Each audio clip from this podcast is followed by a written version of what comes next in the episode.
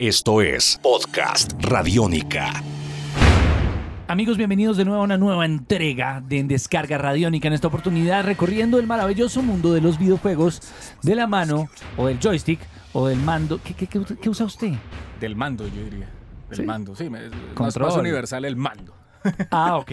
Del control de Iván Zamudio, arroba Iván Zamudio 9. ¿Qué más? ¿Cómo va todo? ¿Bien? Maestro Diego, encantado de estar de nuevo aquí con usted y en esta oportunidad de hablando acerca de videojuegos. Recuerden, estamos en Twitter, arroba Iván Zamudio 9, arroba Diego Maove.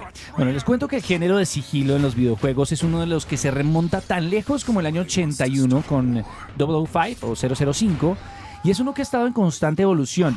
Lo bueno es que la tecnología y el avance de la tecnología ha llevado a que tengamos la oportunidad de que los desarrolladores sean capaces de jugar con nuestras expectativas de muchas otras formas, aplicando problemas que tienen que ver con la luz, el sonido, los lugares, dónde estamos, La Es un- física en general. todo. Usted tiene ahí listo uno, un clásico. Un clásico oldie. de clásicos, un oldie. Legendario, bastante reconocido sobre todo por eh, su aparición en el año 1998. Es un juego conocido como Tenchu.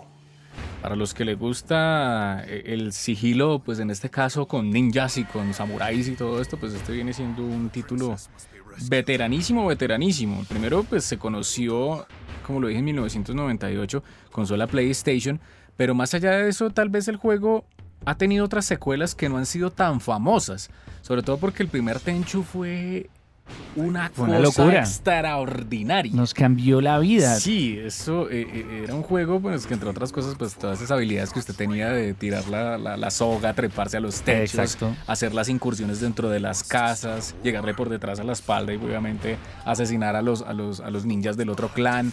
Y la opción pues de manejar dos personajes y todo ese tipo de cosas era, era interesante. De pronto fue que el juego, curiosamente, pues aquí se editó en japonés. Sí. Entonces, eh, a usted le tocaba aprenderlo a jugar en japonés sí o sí. Había como un open world, como un mundo abierto, pero a la vez Era- usted era tenía limitado. que a la vez era limitado, entonces usted te- había una cierta linealidad dentro de todo que lo obligaba a usted a considerar cada enemigo como eh, importante y eso le daba un carácter de elegancia al juego que lo obligaba a uno como a tengo que lograrlo sin que lo noten.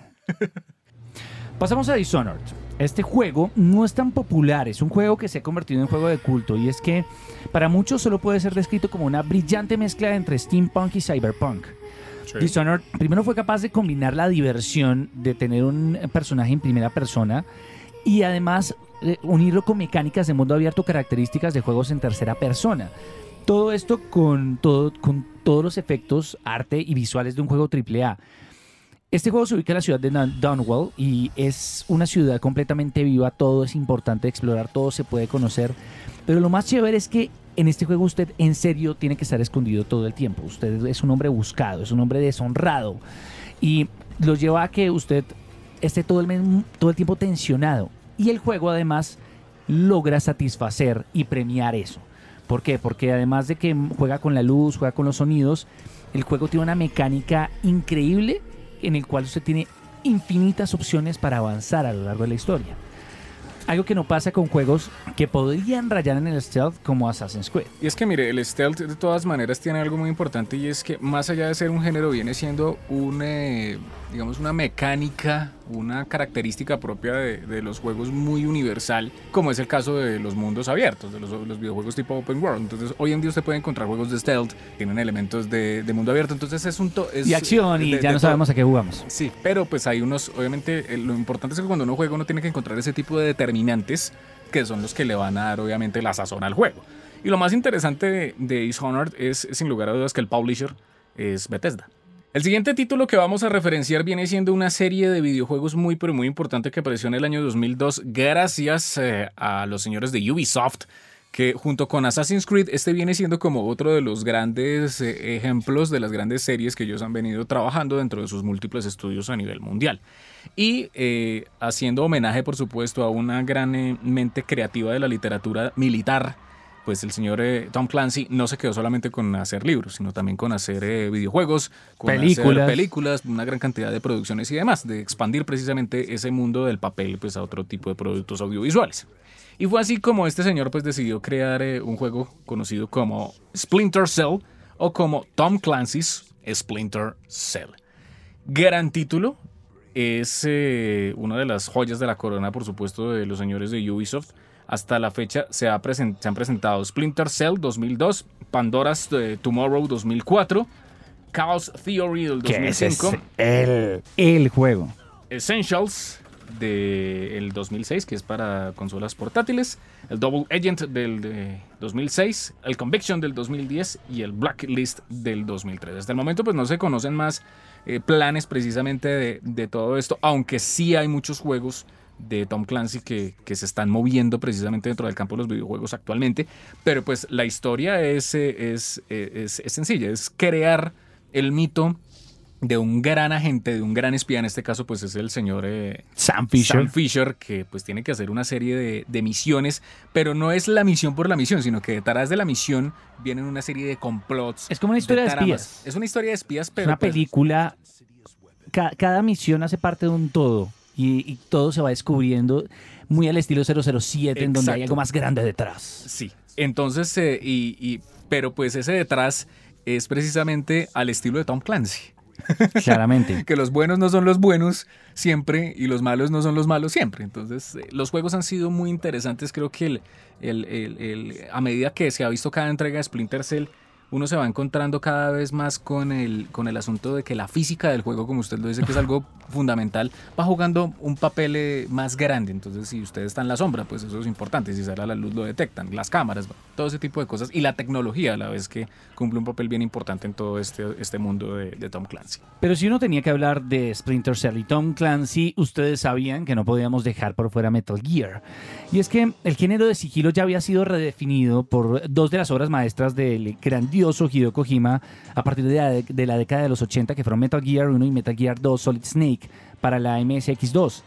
Pero cuando llega Metal Gear Solid de 1998, la cosa cambia por completo y es darle credibilidad real, un argumento de película y maximizar el elemento furtivo en un argumento convincente como lo que sale de la mente completamente de película de Hideo Kojima, porque Hideo Kojima todavía no sabemos si lo que él quiso ser en verdad fue director de cine, ¿no? Sí, él, él tiene como esa, esa particularidad de que le ha logrado impregnar el séptimo arte de los videojuegos de una manera certera, tanto en jugabilidad como en términos argumentales. Oiga, eh, quiero regresar un momento. Splinter Cell nos quedamos esperando la película, ¿no? Sí, claro.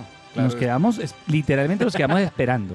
Esperando la película. Bueno, aunque Hitman ya hemos, ya hemos visto eh, regresos ahí, eh, pues, eh, digamos, no los más Pero fructíferos. la última pero entrega, la última entrega fue decente, me pareció Con que hacía que le hacía le hacía le rendía honor a la mecánica de juego y cómo las misiones eran establecidas en Hitman.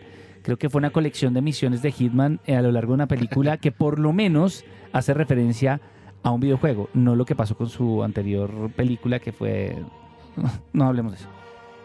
La historia de, la gente 47 pues es, es cautivante, es apasionante porque pues, es, un, hombre que no tiene sentimientos, que es precisamente el agente perfecto creado precisamente a partir de un laboratorio que se, digamos se revela contra ese mismo laboratorio que lo creó y que creó a todas las copias de él. Y que de en adelante empieza precisamente una serie de misiones alrededor del mundo y que se empieza a, co- a como a concebir ese mito del hombre que vive en las sombras, que nadie sabe si existe o no existe, que es a partir del mito y de que pues es el, el- el- el espía más increíble de todos los tiempos. Entonces se nos han presentado el, primer Hitman, el eh, Codename eh, 47, el Silent Assassin, el Contracts, grande. el Blood Money, que también es muy bueno, el Absolution, juegos pues para plataformas eh, digitales, eh, dispositivos móviles como el Hitman Go. Y pues próximamente vamos a tener un nuevo Hitman que ya es Square Enix, pues ya digamos recargando el, personaje pues a, otro nivel, al estilo obviamente de ellos. Y, pues es, maravilloso, además el hecho de que usted dentro del juego pues tenga que tener ese sigilo, pero aparte el sigilo va más allá de pasar eh, desapercibido o escondiéndose, sino que es prácticamente eh, cambiarse los trajes. Y, podríamos decir también que estos juegos, Hitman ha sido como uno de los pioneros de eso y es que dependiendo como usted pase la misión, eh, usted va a tener más bonificaciones, un rango. Eso los juegos lo han venido evolucionando. Lo alienta. Usted, en Hitman puede entrar con una ametralladora y ir directamente donde está el malo y Y acabarlo. volarse y ya. Y grado Z. Pero si usted lo sabe hacer, como usted dijo, con estilo, pues eso tiene un valor agregado dentro del juego. Esto es Podcast Radiónica.